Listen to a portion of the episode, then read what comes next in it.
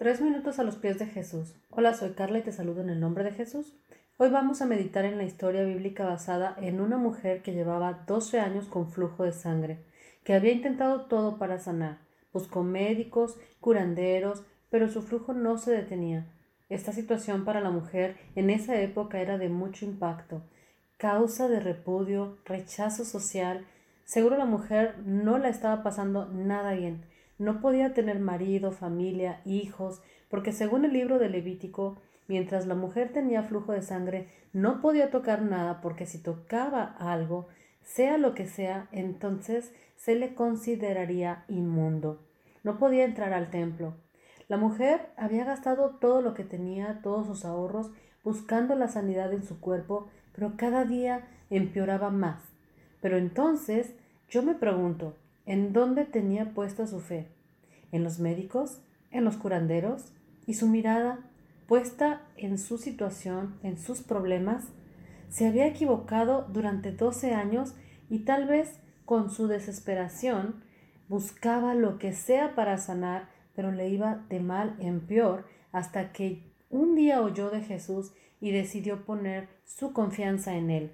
Era como su última opción, su última oportunidad cuando ya no le quedaba más y entonces tuvo fe.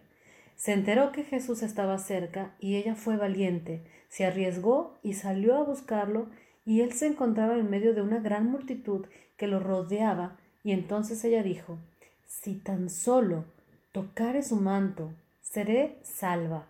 Y entonces extendió su mano y con mucha fe tocó a Jesús. Tal era su fe que en ese instante sanó, y Jesús preguntó, ¿quién me ha tocado? Sus discípulos estaban sorprendidos porque era mucha gente como para saber quién le había tocado. Pero de entre toda esa gente, la mujer tenía verdaderamente fe. Ella no dudó y esa fe activó el poder de Dios para sanarla y Jesús pudo sentir que de él salió ese poder. La mujer con temor dijo la verdad que ella había tocado el manto de Jesús. Y Jesús le respondió, Hija, tu fe te ha hecho salva. Ve en paz y queda sana de tu azote. Esta historia la puedes encontrar en el libro de Marcos 5, del versículo 25 en adelante. Así que hoy te invito a que actives el poder de Dios en tu vida. Sea cual sea la situación, problema o enfermedad, confía en el Señor. No esperes tantos años como lo hizo esta mujer.